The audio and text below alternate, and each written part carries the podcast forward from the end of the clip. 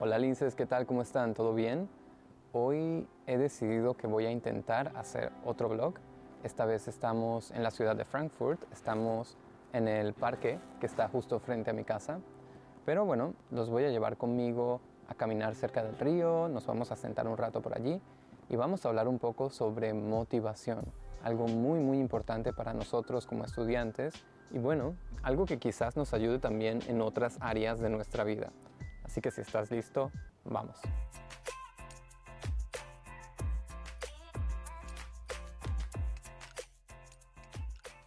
Bueno chicos, como les he contado antes, yo soy prácticamente nuevo en esta ciudad y por eso estos paseos a mí también me ayudan mucho a conocer, bueno, el sitio donde vivo y a conocer rincones nuevos de esta ciudad que en general no es mi tipo, ¿no? Pero que poco a poco he ido descubriendo que sí tiene lugares y sí tiene cosas que me gustan mucho y que valen la pena explorar.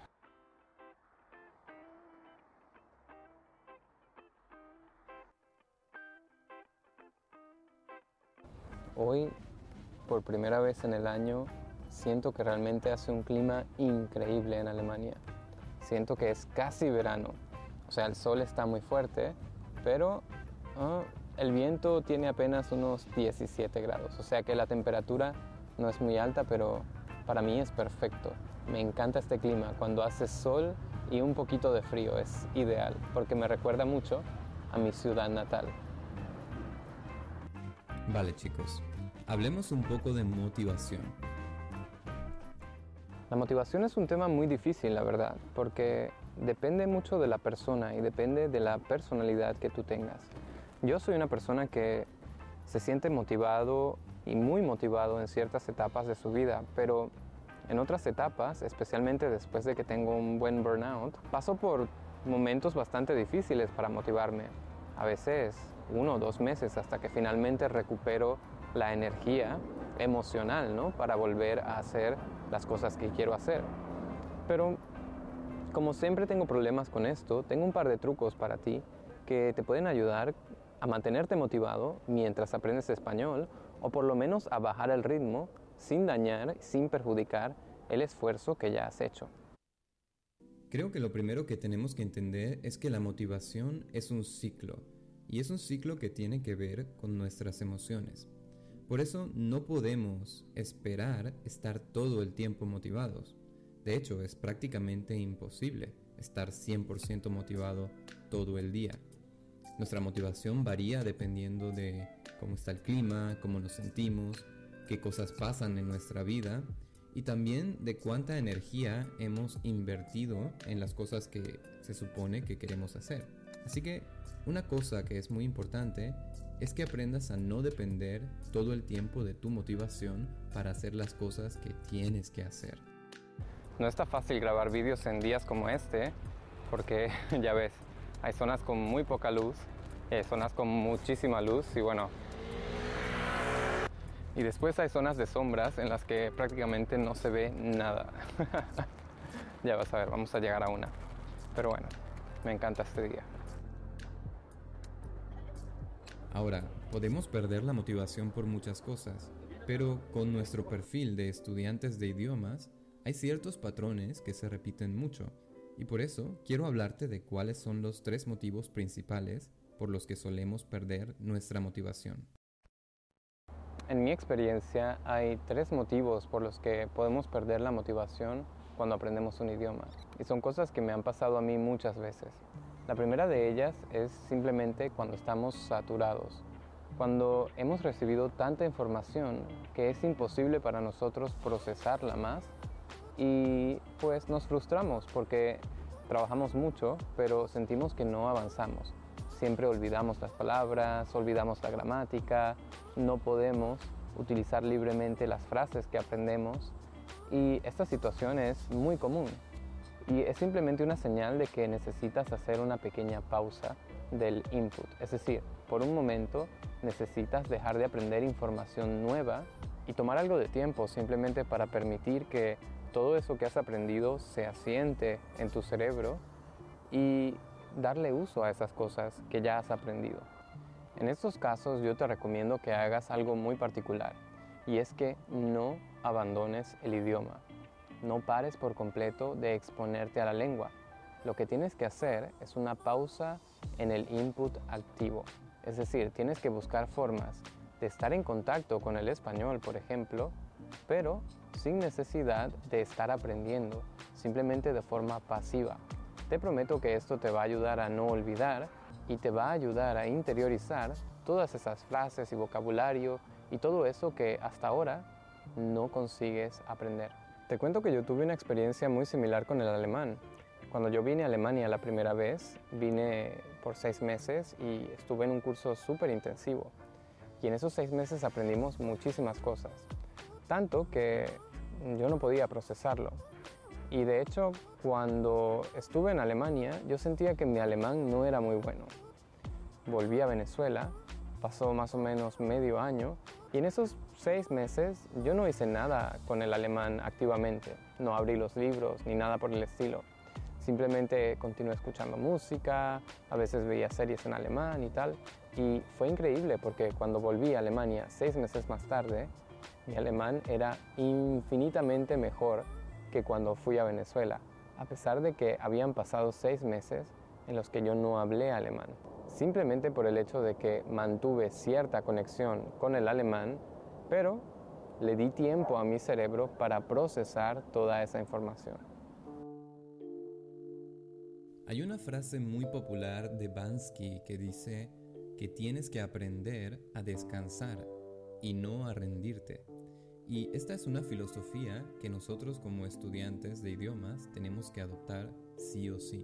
Porque aprender una lengua nueva es un proceso que requiere mucho tiempo y energía. Y es un proceso en el que constantemente tenemos que trabajar sobre nuestros errores. Así que tener una estrategia para hacer una pausa sin desconectar completamente de nuestro objetivo es algo esencial para tener éxito como estudiante de español. El motivo número dos es probablemente que encontramos algo del idioma. Puede ser una gramática, puede ser pronunciación o puede ser también un aspecto cultural que nos parece muy difícil de interpretar y nos parece muy difícil de asimilar. Creo que en estos casos lo más importante es tomar tiempo. El tiempo es esencial.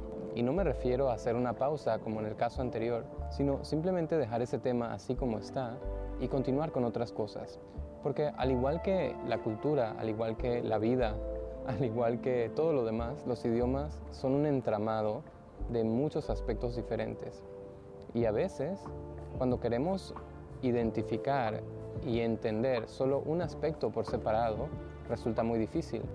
Pero una vez hemos comprendido algunas de las cosas que acompañan a ese aspecto, es mucho más fácil comprender el todo. Así que estás en una situación como esta, no te pares allí. Si no entiendes, por ejemplo, bien cómo utilizar el imperfecto o cómo utilizar el indefinido, si no comprendes bien el subjuntivo o hay alguna gramática especialmente que te parece muy difícil, no pienses mucho en ella, continúa con lo demás. Te aseguro que en el peor de los casos vas a cometer pequeños errores, pero esos pequeños errores no van a impedir que tú te comuniques. Y lo más importante es que continúes con tu proceso de aprendizaje de una forma natural e intuitiva. Uno de los peores enemigos que solemos tener cuando queremos aprender cualquier cosa es la prisa. Es esa mentalidad muy moderna, muy actual que tenemos en la que todo tiene que ser instantáneo, todo tiene que ser rápido. Y la verdad es que para ciertas cosas está muy bien, pero este tipo de mentalidad hace que sea muy difícil para nosotros disfrutar realmente el proceso de aprender algo nuevo.